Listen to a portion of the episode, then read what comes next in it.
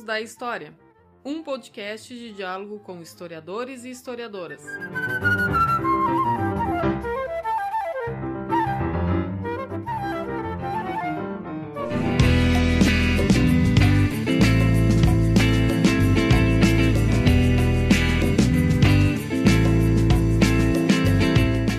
Olá! O Minutos da História é um podcast de escuta de historiadoras e historiadores, um projeto de extensão desenvolvido na UFPEL, vinculado ao Laboratório de Ensino de História e coordenado pelo professor Mauro Dilma. O projeto conta com o apoio do Grupo de Pesquisa Paisagens Híbridas da UFRJ. Nesse episódio, recebemos a historiadora Hebe Matos, professora titular livre da Universidade Federal de Juiz de Fora. É organizadora do livro História Oral e Comunidade, Reparações e Culturas Negras, além de já ter publicado no Brasil e no exterior vasta obra com contribuições inestimáveis à historiografia.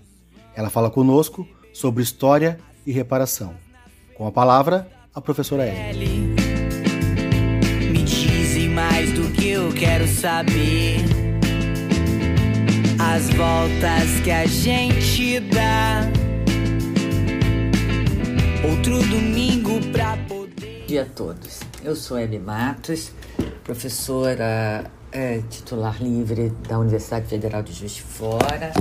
É um prazer tentar aqui falar para vocês nesse podcast sobre história e reparação, que foi o que o tema que me foi proposto. É um prazer, mas um desafio, né? Falar sobre história e reparação ai, nesse momento tão difícil né, da, da história brasileira. Eu, eu fiquei um pouco paralisada. Ele está sendo gravado sob o impacto da provável morte de Bruno Pereira e Dom Philips na Amazônia. É, a, a força, né? desse a força do passado né, no nosso presente é, me afeta pessoalmente para fazer essa gravação. Eu pensei em, em começar citando um, um, um, trecho que eu escrevi com, coautorei com David Scott, que foi meu parceiro num projeto sobre história e reparação da escravidão no Brasil, que eu desenvolvi em 2015. David Scott é um antropólogo da Universidade de Colômbia.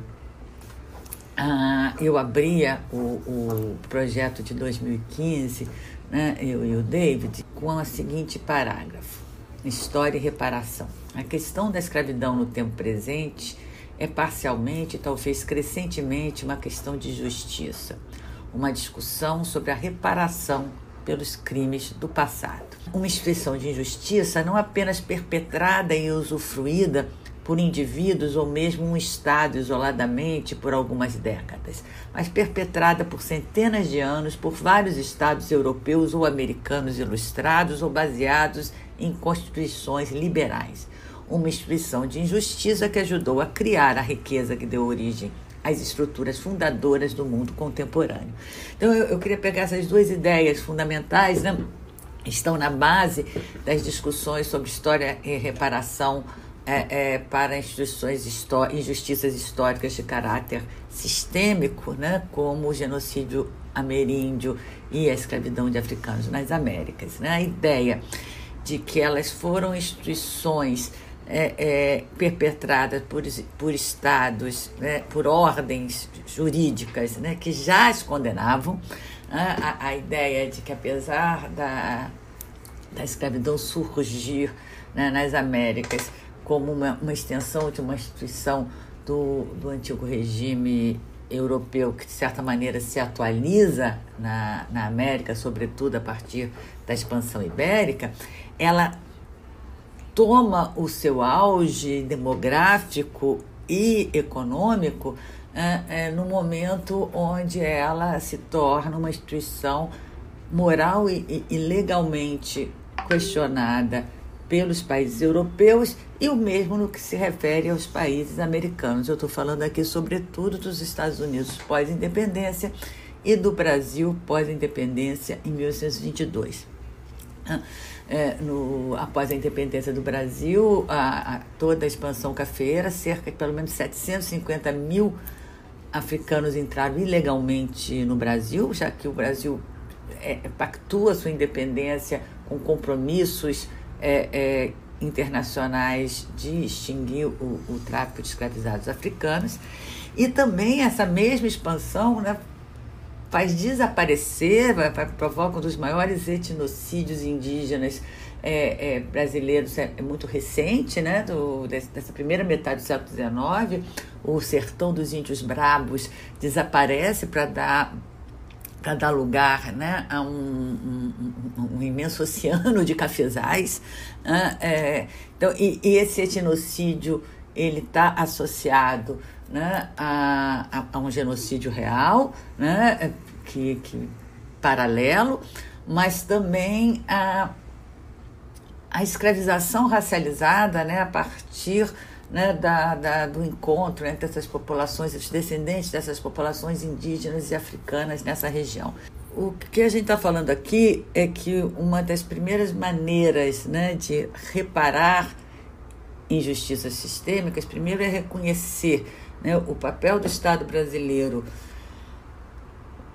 no dano, né, no crime contra a humanidade, que produz um dano, um dano que é estrutural, né, mas depois quebrar é quebrar o silêncio né, que permitiu que a sociedade brasileira convivesse com essa violência e com esse dano. Né? Eu acho que a, é, essa, esse tema é, é, do silêncio ele é central. Né? A ideia do etnocídio, do genocídio, a ideia de que ele é um, é um crime que já passou, que já aconteceu, onde as vítimas não estão mais vivas, e não é o caso. Né? É, a, a, o quebrar o silêncio é perceber a sobrevivência, a resistência, a presença majoritária dessas populações né? e o seu, a sua luta por pertencimento e cidadania na sociedade brasileira.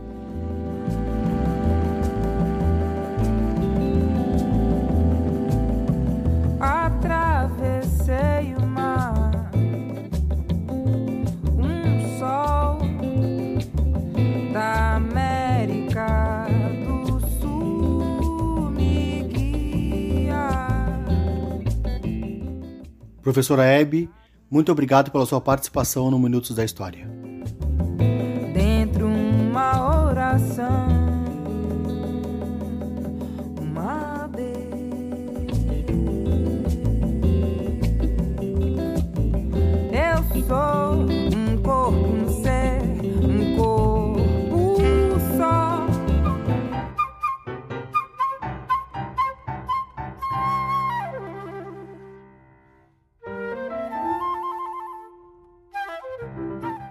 Este foi Minutos da História, um projeto de extensão desenvolvido no Departamento de História da Universidade Federal de Pelotas. Apoio: Grupo de Pesquisa Paisagens Híbridas da Escola de Belas Artes da UFRJ.